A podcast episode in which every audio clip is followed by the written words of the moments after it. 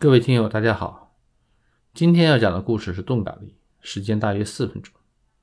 钝感力一词来自日本作家渡边淳一的发明。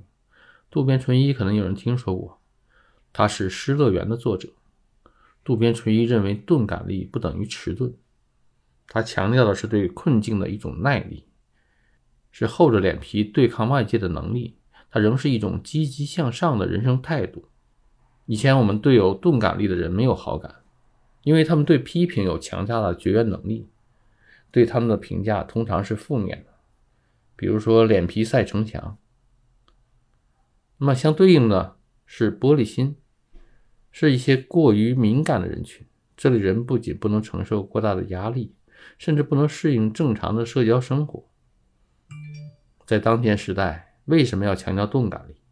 因为环境给我们的压力超出寻常的高，如果不具备钝感力，在职场、社交、家庭关系都会持续的遭受挫败感。这种挫败感持续积累，对人的身心健康都构成了巨大的伤害。不仅是成年人会受到伤害，我们从新闻里时常能看到不少孩子因为过度敏感，因而酿成悲剧。所以，如何养成钝感力是一件非常重要的事情。关于钝感力，我们需要了解两点。第一点，我们要如何对待外部对自己的看法。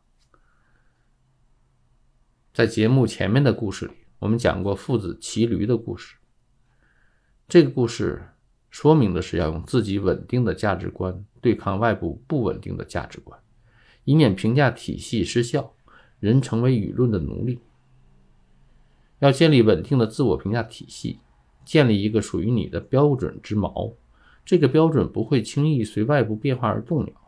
打造这个锚，需要你对自己有强烈的自我认知，在自己的价值体系里找到属于自己的位置。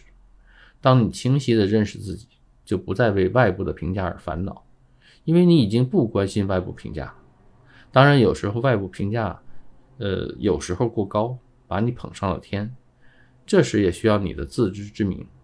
需要你宠辱不惊，把自己从云端安放在大地上，以免摔下来。第二点，我们如何对抗挫折和压力？我们要改变观念，在生活和工作中追求过程而不是结果，同时要承认人生的过程是痛苦的，困难和挫折是一种生活的常态。既然是常态，那就坦然的接受它，而不是抗拒它。最后。渡边淳一总结的钝感钝感力有五项铁律，这里跟大家分享一下：一、迅速忘却不快之事；二、认定目标，即使失败仍要继续挑战；三、坦然面对流言蜚语；四、对嫉妒讽刺常怀感谢之心；五、面对表扬不得寸进尺，不得意忘形。请大家也说说钝感力对你的影响。欢迎在评论区留言。今天的节目就到这里，谢谢大家。